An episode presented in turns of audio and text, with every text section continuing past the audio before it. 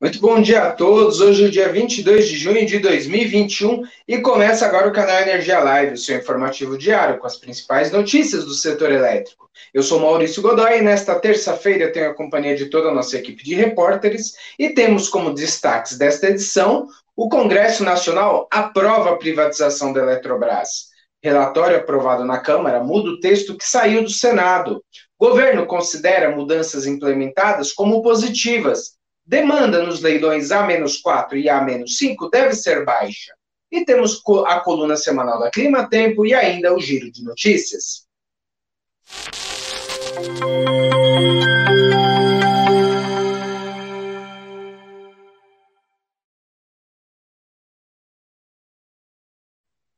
Muito bom dia a todos, são 10 horas e 2 minutos, está no ar o canal Energia Live desta segunda, desta terça-feira, né?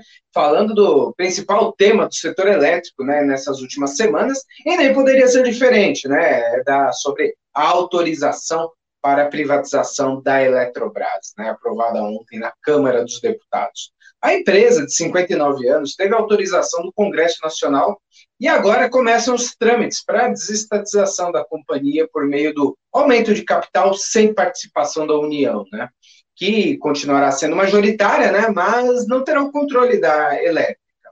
E para falarmos sobre a sessão de ontem no, no Senado Federal, eu chamo a repórter Sueli Montenegro, de Brasília. Bom dia, Sueli. Vamos começar pelo relatório aprovado na Câmara dos Deputados, diferentemente do que eu falei da Senado Federal. A aprovação ontem foi na Câmara, né? A, a, a aprovação do relatório, que aí sim que saiu do Senado, né? Vamos lá, começar pelo relatório aprovado. Houve mudanças no que foi, no que saiu lá do Senado Federal? Conta para nós quais pontos os que foram os deputados mudaram. Estamos sem o seu áudio, Sueli. Ok, entramos agora, né? Ah, bom dia, Maurício, bom dia a todos. É, foi isso mesmo que você disse, é, foi aprovado na Câmara. Na verdade, o que a Câmara tinha que fazer era decidir se manteria as alterações que foram feitas pelo Senado ou se ratificava aquelas alterações, aquelas alterações, né? Confirmava, né? E ah, o placar de ontem, ah, a boa parte dessas emendas acabaram sendo mantidas pelo relator, o deputado Elmar Nascimento, e a votação acabou sendo por um placar ah, menor do que no mês passado, né? Lembra que no mês passado a gente teve 313 votos? Esse mês foram por 258 votos a favor e 136 contra a aprovação do texto base da MP, né? Aí, depois do texto base, passou-se a, a, votar algumas, algumas emendas que foram destacadas para votação em separado, né? É, na verdade, vamos lá então. Os, os, os senadores apresentaram 20, 28 emendas e ah, teve durante aí o processo de votação uma tentativa da oposição de adiar a votação, mas o, os requerimentos foram ah, derrotados, né, pela maioria no plenário. É, o relator ele manteve boa parte das emendas feitas pelo Senado e uh, o ministro Bento Albuquerque estava lá o tempo todo acompanhando essa votação, tanto é que terminou bem já tarde, à noite, e o ministro ainda estava no, no plenário do da Câmara, né? Uh, vamos lá, então. Uh, o, no texto base, o relator rejeitou totalmente cinco emendas e parcialmente outras duas, mas a gente viu que alguma coisa ali foi restabelecida quando foi votado lá, os, foram votados os destaques, né? É, mas ele manteve a versão do texto que ele mesmo tinha aprovado, que a Câmara mesmo tinha aprovado em maio, acrescentada de grande parte do que foi, do que passou, do que foi modificada aí pelo senador Marcos Rogério, que é o relator no, no Senado. Ah, vamos lá, então, deixa eu ver, porque é bastante coisa, né? Ah, uma das coisas que o Elmar manteve, que é um, o ponto assim, um dos pontos mais polêmicos, é a contratação obrigatória de usinas termoelétricas a gás natural em localidades sem infraestrutura de gasodutos. Essa contratação, é, ela era de 6 gigawatts ah, na Câmara e foi ah, ampliada para 8 gigawatts pelo Senado, para atender políticos aí da região sudeste. A região acabou sendo contemplada aí com 2 gigawatts de, de, de potência, né? Ah, na essência, manteve-se, como eu disse, a proposta original do governo, que autoriza a privatização da Eletrobras por meio de uma operação de aumento de capital, sem subscrição da União, isso aí você já tinha até mencionado.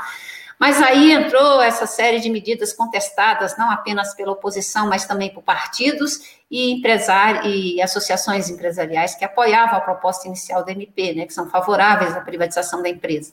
A indústria, por exemplo, calcula que o custo dos jabutis que foram incluídos aí pelo legislativo para o consumidor vai ser de 84 bilhões nos próximos anos. Já o governo apresentou estudo, um estudo falando em redução de tarifas. Uh, além das térmicas, aí foram incluídas a contratação de 2 gigawatts de pequenas centrais hidrelétricas e a prorrogação por 20 anos dos contratos do Proinfa. Uma das emendas do Senado, por exemplo, que foi recusada pela Câmara, ela previa que esses contratos eles seriam valorados a partir do preço médio do leilão a menos 6 de 2019, e não a partir do preço teto uh, que, que, tinha sido estabelecido pela Câmara. A Câmara voltou a, a, a, a colocar essa a emenda dela de valorar pelo preço teto dos leilões. Ah, também permaneceu a, a, a, emenda do Senado que permite ao governo iniciar imediatamente a construção do linhão de interligação de Roraima ao sistema interligado, Tão logo eles concluam o estudo da componente indígena do Plano Básico Ambiental do empreendimento e traduzam para a língua indígena. O que está sendo criticado é que é, esse, nesse processo os indígenas não votarão, voltarão novamente a ser consultados e não vai se seguir os trâmites de órgãos como FUNAI e IBAMA. O governo já começaria imediatamente passando um pouco por cima desse, desse processo aí de licenciamento ambiental. Né? Ah, deixa eu ver aqui. As, entre os pontos que saíram, que tinham sido incluídos no, de última hora no Senado, estão aquela de, que estabelece a, a novos critérios para a migração de consumidores para o mercado livre, né? prevendo a liberação total do mercado a partir de julho de 2026. Ah, o deputado lembrou que esse assunto não havia entrado na discussão da Câmara e, e que as, as, mudanças já estão sendo discutidas no PL 414, que é aquele que estabelece o novo modelo comercial do setor elétrico, né? Também foi rejeitada uma emenda que estabelecia o pagamento de indenização ao Estado do Piauí pela venda da Cepisa, né? O governo não reconhece esse débito e por isso foi feita a retirada da emenda. É, essa emenda voltou na discussão lá como para na discussão em, em, como emenda à parte, né, para ser votada como destaque, mas acabou prevalecendo o, o que foi acordado com o governo, né? Ah, Deixe-me ver aqui. Ah, bom, é isso. Eu acho que eu falei assim em linhas gerais. Tem muita coisa, bastante coisa, e aí mais detalhes os nossos leitores podem ver no portal do canal Energia. E aí eu retorno aí com você, Maurício. Não, legal, Sueli. Bem isso mesmo. É bastante coisa, bastante conteúdo aí da, nessa longa nesse longo projeto que foi apresentado aí, tanto na é, que saiu, na verdade, não foi apresentado, ele saiu da Câmara com, extenso, né, com os chamados jabutis, né, que tanto, tanto os senadores quanto os deputados, eles se mostraram contrários a esse, esse termo pejorativo, né, colocado. Eu, eu lembro de ter, durante a tramitação da, nas sessões, tanto o Rodrigo Pacheco quanto aliás, o Marcos Rogério no Senado e o Arthur Lira ontem reclamando dessa, desse termo pejorativo, porque são assuntos envolvendo a energia elétrica, num, num texto, numa matéria de energia elétrica, então eles rejeitaram esse, esse termo um pouco, como eles classificaram, de pejorativo, né, Sueli? Agora, Sueli, como você ressaltou também, o ministro Bento estava lá na Câmara, né, ao final, e ao final do, da votação, né, ele concedeu uma entrevista à TV Câmara, né, e falou das impressões do governo sobre a aprovação. Ele disse que o governo federal ficou satisfeito com o texto da privatização da Eletrobras, aprovado na noite dessa segunda-feira, né, e reforçou ainda a tese de que o MME vem defendendo, a, a tese que o MME defende aí de que a medida não traz aumento de custo de energia ao consumidor, né? Principalmente por conta de redução de encargos. E ainda destacou também a contratação de térmicas a gás, que era uma medida prevista na, na, como reserva de capacidade, né? Além disso, ele comentou também que a MP teve preocupação para destacar a recuperação de mananciais como forma de mitigar, inclusive, os efeitos da crise hídrica. Vamos ver um trecho da entrevista que o ministro concedeu aí ontem à noite, logo após a a aprovação da MP? No geral. A avaliação é positiva. É, depois que nós encaminhamos a medida provisória, o protagonismo é do Congresso Nacional e nós entendemos que o resultado final é extremamente positivo. No nosso ponto de vista, o Congresso Nacional se preocupou com o consumidor, acrescentou algumas medidas que são importantes para o consumidor, principalmente para a redução de encargos, que é uma importante parcela da tarifa de energia, e também no que diz respeito à contratação, a contratação de termoelétricas a gás natural já estava previsto no nosso planejamento decenal de energia. Teremos o primeiro leilão em dezembro desse ano, que é um leilão de reserva de capacidade que vai proporcionar justamente segurança energética ao consumidor e essa segurança será repartida por todos pelas pessoas do mercado regulado e também pelos consumidores do mercado livre. Então, entendemos que essa medida vai ao encontro do nosso planejamento energético e é extremamente positiva para o consumidor. Essa medida provisória, da forma como está saindo, que foi convertida em lei, ela vai proporcionar a recuperação das nossas bacias hidrográficas, que estão muito é, prejudicadas, e isso contribui, de certa forma, para que os nossos reservatórios não estejam em níveis adequados. Então, essa medida provisória teve essa preocupação da recuperação dos nossos mananciais é, hidrográficos e essa medida vai permitir a aplicação de cerca de é, quase 7 bilhões de reais na recuperação desses mananciais, tanto na região Nordeste quanto na região Sudeste, Centro-Oeste, ou seja, será muito importante. Bom, como vimos aí, o ministro ainda falando sobre esses dois pontos, e também nessa mesma entrevista, ele criticou os argumentos da oposição sobre, a, sobre essa operação de privatização, né? Ressaltou que os ativos da Eletrobras são concessão, é uma concessão e que não é um, e que o país não esteja vendendo esses ativos, né? Ele disse, ele, o Bento Albuquerque, ele destacou que o custo da energia não aumentará para o consumidor, com, as, com essas térmicas que ele acabou de citar, né, que são a gás natural, e servem também para a base da transição energética no país, né, para servir de apoio aí às, a, às renováveis que vem dominando os, os, leilões nos últimos anos. Né. Vamos ver os, esse segundo trecho da entrevista que nós separamos. Primeiro que a empresa está sendo capitalizada, né? É, Trata-se de uma concessão todo o ativo da empresa é uma concessão, as hidrelétricas, as usinas, os reservatórios, tudo é concessão, ou seja, tudo isso pertence à União e é uma concessão que a empresa vai continuar tendo. No que diz respeito ao custo da energia, nos nossos cálculos realizados, a energia deve ser reduzida, a tarifa, de 5% a 7%, dependendo de como for a evolução disso. No que diz respeito às termoelétricas, em termos de custo, elas vão proporcionar, numa, numa, numa visão mais conservadora, a redução de 1% da energia e numa é, é, concepção mais arrojada, redução de cerca de 3% no custo da energia de geração termoelétrica. O país vai substituir até 2027 um parque termoelétrico antigo, obsoleto, com custo de energia até R$ 1.400 o megawatt-hora, né? 11 gigawatts até 2027.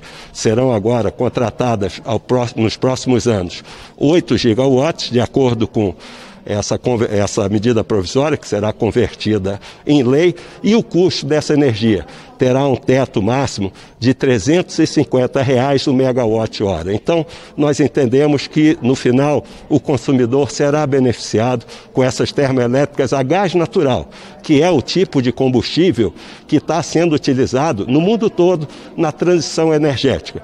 Gera muito menos gás carbônico e isso, no nosso entendimento, também é bom para que a nossa matriz continue sendo a mais limpa do mundo, a mais renovável do mundo. 85% dela é limpa e renovável e assim permanecerá. Crescerá até um pouco nos próximos 10 anos. Bom, como nós vimos aí, o ministro Bento Albuquerque em defesa do texto aprovado pela MP 1031, né? Ele agora, entre como próximos passos, né? Ele disse ainda que a modelagem da capitalização, né, feita pelo BNDES, né, e o, no início do próximo ano a emissão deve ocorrer, a emissão de ações da Eletrobras, que é aquela que o governo não subscreverá.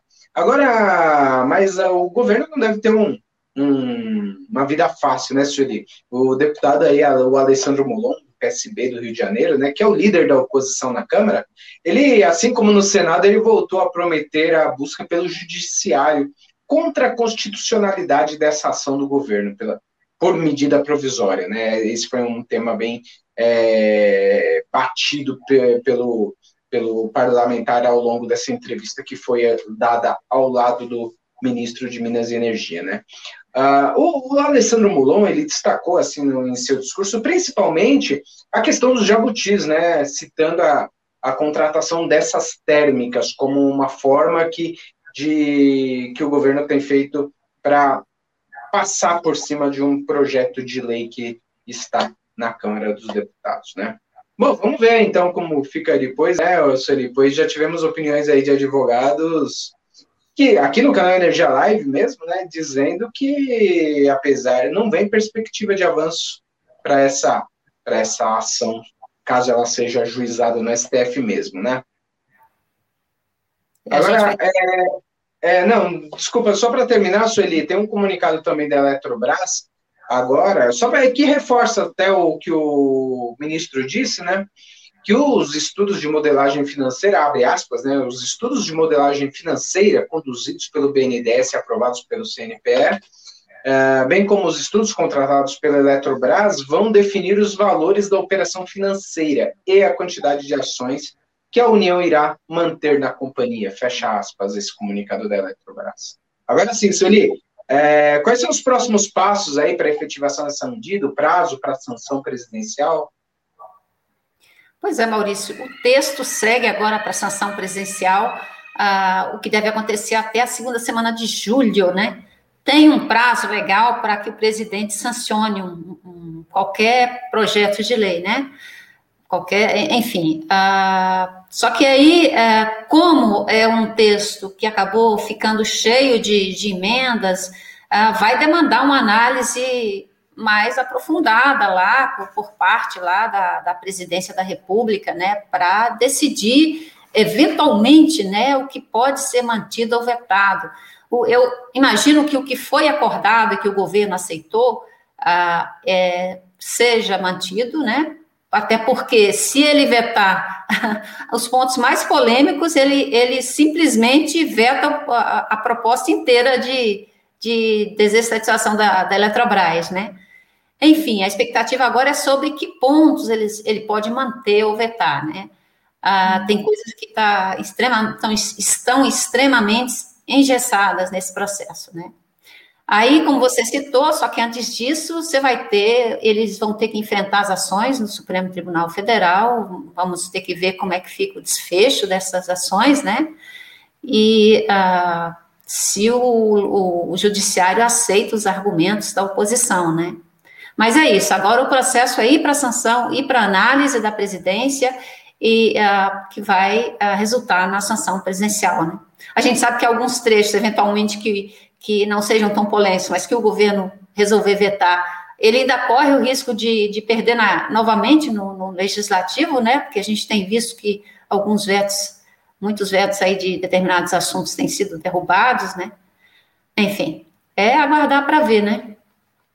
Quer dizer, não termina agora essa essa cobertura da privatização da Eletrobras. Né? Exatamente, vai continuar essa questão aí e, é, enfim, eu até queria aproveitar o espaço aqui para dar um... Tem uma coisa que eu acho que a gente vai ter que ainda esclarecer, você citou aí a fala do ministro falando que ah, essas térmicas aí que estão sendo super contestadas, na verdade, elas terão a oportunidade de entrar no leilão de capacidade do fim do ano, né? E aí ele menciona que, ah, nos próximos anos nos próximos seis anos, sei lá, até 2026, 2027, a gente vai estar substituindo térmicas ah, poluentes e mais caras aí por essas térmicas a gás.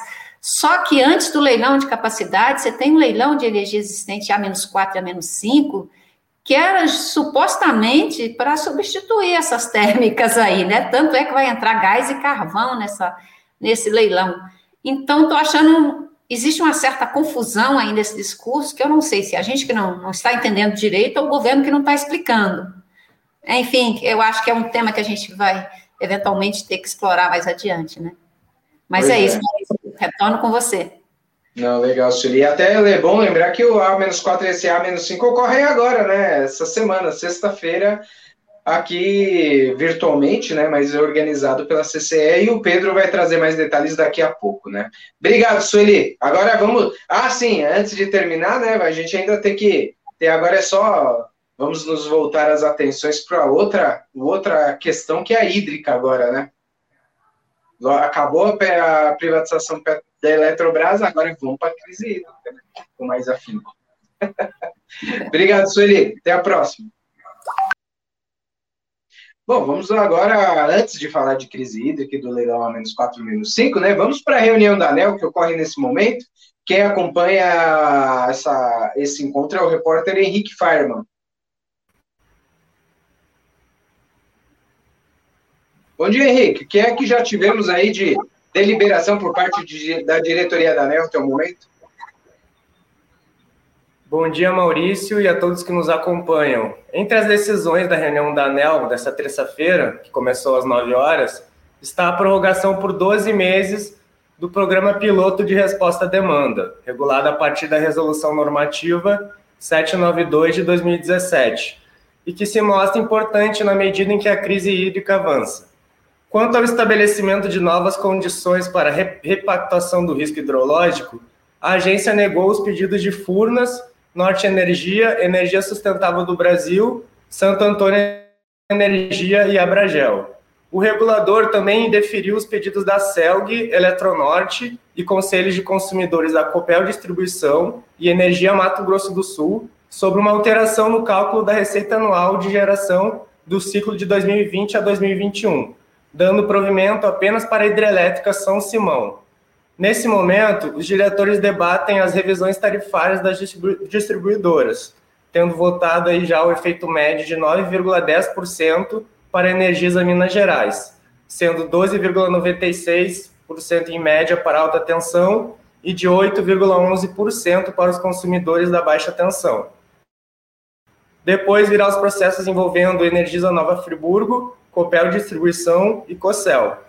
Também serão debatidos nesta tarde, nesta manhã, né, perdão, os resultados da consulta pública número 35 de 2020, com o objetivo de aprimorar o submódulo 2.9 do PRORET, além de definir a alocação dos custos financeiros advindos da operação de crédito da conta Covid e definir a metodologia do cálculo da sobrecontratação involuntária.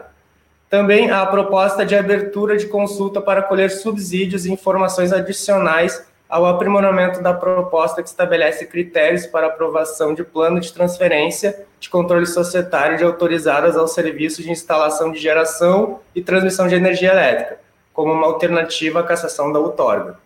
Bom, eram esses aí os principais destaques nesse começo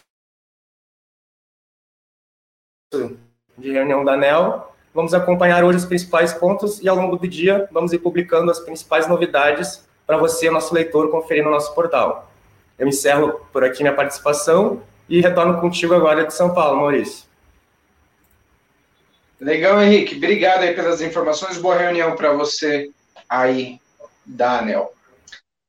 Bom, vamos mudar de assunto. Quero chamar o Pedro, o repórter Pedro Aurélio Teixeira, né, para falarmos sobre os leilões de energia existente, né? A Sueli já acabou de citar esse tema. Vamos lá, Pedro. Bom dia. Qual que é a perspectiva para o leilão dessa semana, né? Sexta-feira que acontece, né?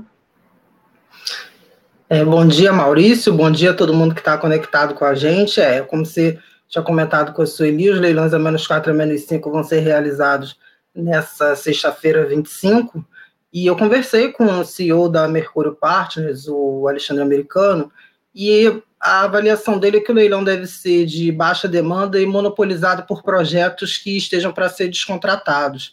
Para ele vai ser, o leilão vai realmente é, ficar muito, girar muito em torno de usinas a gás ou térmicas a óleo que conseguirem viabilizar uma conversão para gás natural. Lembrando que os leilões a menos 4 a menos 5 é, vão é, abranger gás natural e carvão, né, de são leilões de energia existentes, mas que também permitiriam é, projetos que já estivessem operando, em, que prometessem a operação no início do no início previsto em contrato, que para a menos 4 a 1 de janeiro de 2025 e no a menos 5 de é, 1 de janeiro de 2026.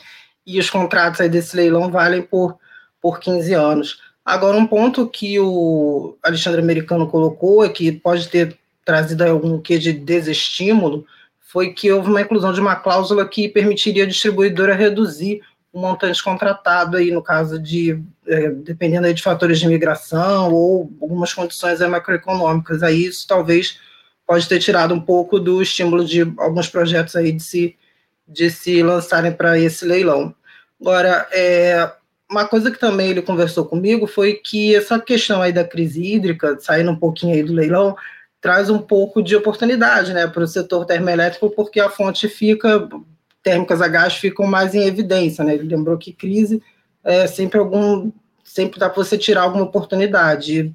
Tem há uma vontade aí de players de geração termoelétrica de, de entrar no mercado, então aguardando aí o melhor momento para se posicionar no mercado brasileiro. Um outro ponto, Maurício, terminando aí dessa conversa que eu tive com, o, com a Mercúrio Partners, é que a gente conversou também sobre essa inserção aí dos, dos desses 6 gigawatts por meio da MP 1031, que viabilizou a privatização da Eletrobras, e ele falou, ele gostaria que houvesse uma discussão, é, houvesse uma discussão maior, né, sobre essa oportunidade, podia, poderia ter sido uma discussão maior sobre a interiorização do gás e de térmicas âncoras, né, no interior do país para viabilizar a infraestrutura do gás. Né? Até o seguinte, foi uma discussão que veio atropelada e não se privilegiou uma análise de longo prazo estratégica.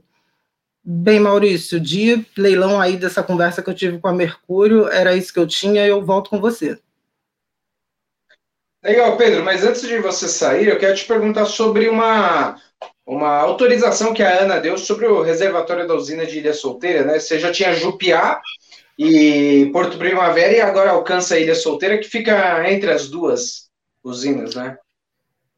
Isso, Maurício. A Agência Nacional de Águas, a ANA, ela publicou uma resolução que autoriza a operação excepcional do reservatório da hidrelétrica de Ilha Solteira, mantendo um nível igual ou superior a 325 metros entre 1 de julho e 6 de agosto, o objetivo dessa medida temporária é melhorar as condições de geração na usina, né, diante desse retrato de escassez hídrica lá na região hidrográfica do Paraná, e minimizando também os efeitos sobre a, hidro, a hidrovia Tietê-Paraná, especialmente no trecho do Pedral de Nova Vanhandava. De, uh, essa, de acordo com essa resolução, a, a operação do reservatório lá da, da usina de Ilha Solteira ela tem que ser feita de maneira integrada com as usinas hidrelétricas do rio Tietê, que é um dos principais afluentes do, do rio Paraná. E é, essa manutenção da cota mínima de 325 metros, ela foi proposta pelo Departamento Hidroviário de São Paulo e também pelo Ministério da Infraestrutura, que representam o setor de navegação, né, que já que tem esse, esse objetivo de minimizar o impacto sobre o tráfego na, na hidrovia. Ora, Maurício, essa proposta para a hidrelétrica de para hidrelétrica de Ilha Solteira, ela foi discutida é, e apresentada também na segunda reunião do grupo técnico de assessoramento da situação do, da região do Paraná, no último dia 17 de junho. Esse encontro ele contou com a participação do, dos representantes aí dos órgãos gestores é, estaduais de recursos hídricos da bacia. Lembrando que a ANA está com esse, decretou a situação de escassez hídrica no, na região hidrográfica do Paraná, e desde então criou aí um grupo e vem monitorando essa situação de escassez hídrica, de crise hídrica mesmo na, na região hidrográfica do Rio Paraná. Era isso sobre essa resolução da ANA que eu tinha. Maurício, eu retorno com você. Legal, Pedro, mas só para só para eu me corrigir aqui, eu disse que Ilha Solteira fica entre Jupiá e Porto Primavera. Não, na verdade, Ilha Solteira vem antes de Jupiá e descendo o Rio Paraná, a gente chega em Porto Primavera e depois Itaipu. Eu, só para me corrigir geograficamente aqui. Obrigado, Pedro. Bom, bom trabalho para você. Até a próxima. Bom, como hoje é terça-feira, né? Hoje é dia da coluna semanal da Clima Tempo. Eu quero chamar a coluna aqui da nossa patrocinadora deste programa às terças-feiras. Olá pessoal, bom dia, estou de volta, seja bem-vindo a mais uma coluna Clima Tempo aqui no canal Energia, onde eu passo os principais highlights da meteorologia para o setor elétrico. Bem, começando aqui, assim como a Ana vinha comentando nos últimos boletins, quando nós avaliamos a chuva observada na última semana, lá do dia 13 para cá? A atmosfera ficou bem instável, a gente teve principalmente chuva aqui nessa faixa leste, dia 13, dia 14, bastante chuva aqui entre o litoral paulista e o litoral fluminense. Dia 16, dia 17, até o fim de semana, quando a atmosfera passou a ser mais instável no centro-sul do país. E aí nós tivemos no último fim de semana volumes registrados entre 30 e 50 milímetros aqui entre as bacias do Jacuí e o Baixo Paraná. Então, houve acumulados registrados nessas áreas aqui até interessantes, entre 30 e 50 milímetros, que deverão ter respostas nas enas do Supermercado Sul agora nos próximos dias, né? a partir de hoje, nos próximos dias. No momento, o que temos na atmosfera é bastante nebulosidade no centro-sul do país, mas não necessariamente acompanhada de chuva. Né? Essa imagem de satélite de ontem, aqui, de ontem à tarde, nós não tínhamos nenhum evento de chuva significativo e essa nebulosidade é resquício do último cavado que avançou, o cavado que a Ana vinha comentando nos últimos boletins. Quando a gente olha os índices atmosféricos, né? primeiro olhando aqui a TSM, nós temos uma melhora significativa na, nas condições, na disposição da TSM no Atlântico Sudoeste. Toda aquela bolha mais aquecida aqui, ela vai se desconfigurando, com isso permitindo que os sistemas avancem mais pelo centro-sul do país. E quando a gente avalia a oscilação antártica, nós passaremos novamente, estamos aqui num ponto bem positivo, e agora, na transição entre junho e julho, passaremos novamente por um pico mais negativo. Só lembrando a vocês, a última vez que isso aconteceu foi aqui no finalzinho de maio, né, entre o final de maio e início de junho, onde nós tivemos aquele outro evento mais significativo, né, entre a última semana operativa de maio e a primeira semana operativa de junho, próximo ao nosso último PMO. Novamente aqui próximo ao PMO, teremos um evento avançando coincidindo com esse índice da oscilação antártica mais negativo, que favorece né, que os eventos venham de forma mais significativa. Então, olhando aqui as previsões, comparando o WRF com o GFS, vamos ver que eles estão bem parecidos, né? o WRF nosso modelo regional aqui da Climatempo. Então, dia 23, dia 24, e aí, a partir do dia 24 aqui, 24 quinta-feira, 25 sexta-feira, a chuva começa a avançar pelas bacias do submercado sul. Dia 26, aí a gente já começa o próximo fim de semana com volumes acumulados aqui, né, a projeção de volumes acumulados próximos aos 50 milímetros alguns pontos e o GFS próximo aos 80 milímetros aqui, próximo à bacia, nas adjacências, nas vizinhanças da bacia do Jacuí. E aí temos dia 27, essa chuva continua avançando até o Baixo Paraná. Dia 28, essa chuva continua aqui contemplando Paranapanema e o Iguaçu. Então há expectativa né, de volumes acumulados nesses próximos dias, até pelo menos o fim do mês, de em torno de 50 milímetros entre a bacia do Jacuí e a bacia a região do Baixo Paraná, né? passando também pelas bacias do Uruguai e do Iguaçu. Bem, esse foi o nosso boletim, nosso breve descritivo meteorológico. Eu sou Felipe Ungirum e até a próxima semana.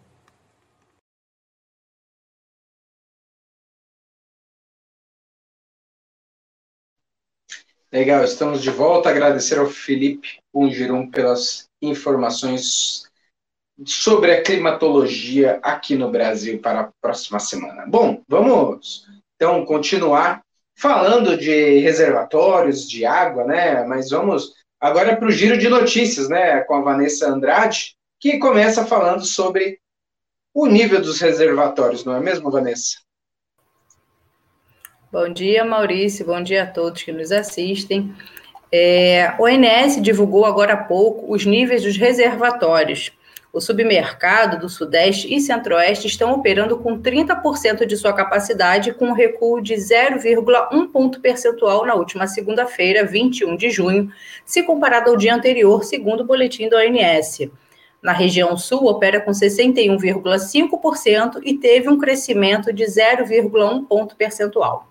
No norte, teve uma redução de 0,2 pontos percentuais e trabalha com 83,5% da capacidade. E o submercado do Nordeste apresentou níveis estáveis e está operando com 60,2% da capacidade de armazenamento. O nosso segundo destaque é sobre o MME.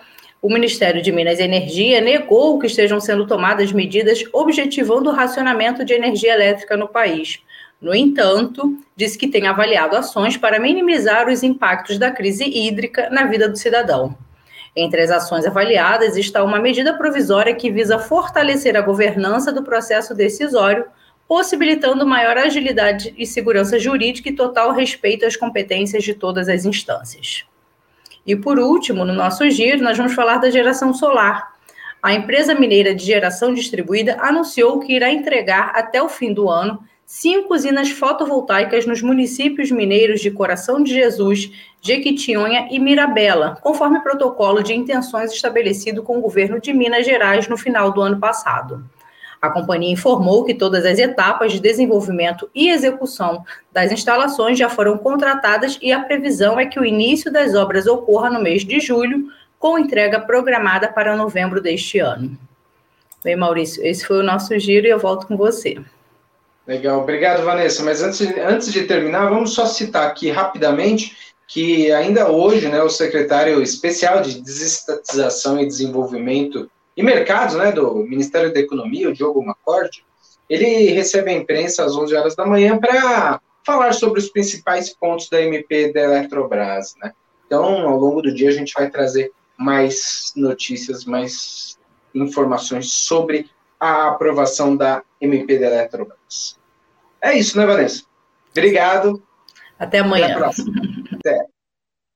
E assim termina a edição desta terça-feira do canal Energia Live. Além de assistir ao vivo pelas nossas redes sociais, você pode também rever as edições dos programas passados em nosso canal do YouTube, TV Canal Energia, e ainda no nosso perfil do Instagram, o Canal Energia Oficial. Aproveite, se ainda não é nosso seguidor, e cadastre-se, ative as notificações para ficar informado de todas as nossas atualizações. Se preferir, você pode ouvir no formato podcast nas principais plataformas, como Google, Apple, Spotify também. É, para conferir mais detalhes sobre estas e muitas outras notícias sobre uh, o setor elétrico brasileiro, acesse o nosso portal, o endereço, você já sabe, canalenergia.com.br. Tenham todos um ótimo dia e até amanhã.